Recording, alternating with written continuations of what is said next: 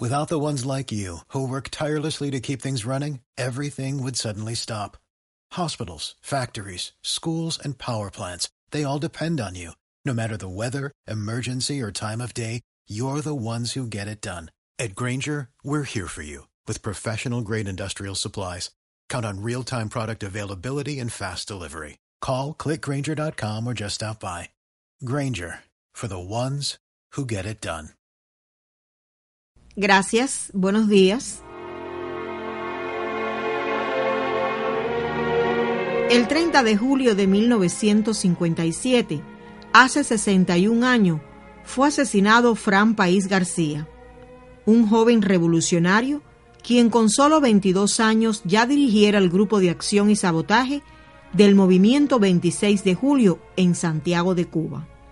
La madurez y el compromiso con la patria eran tan fuertes para aquella generación del centenario que nada los hizo claudicar la confianza depositada en ellos, la misma que hoy se tiene en la continuidad de cada uno de nuestros pinos nuevos, que atemperados a otro momento histórico, no detienen el avance de una sociedad que los necesita.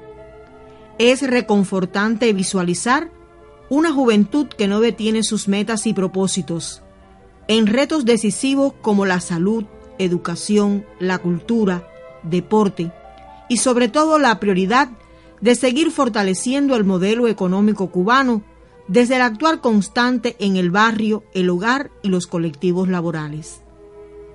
Sin lugar a dudas, cada sangre derramada en el emblemático callejón del muro de la ciudad héroe, cuando la tiranía le diera muerte a Fran País y Raúl Puyol, en un momento de la historia que aviva el legado de tanta pasión por una Cuba libre y soberana.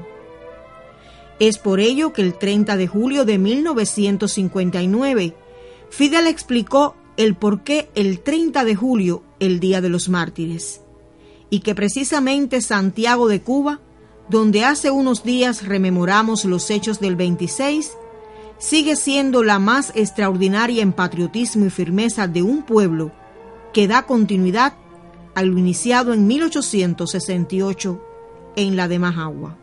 Hoy estremecen más que nunca aquella frase que dijera Martí en 1872.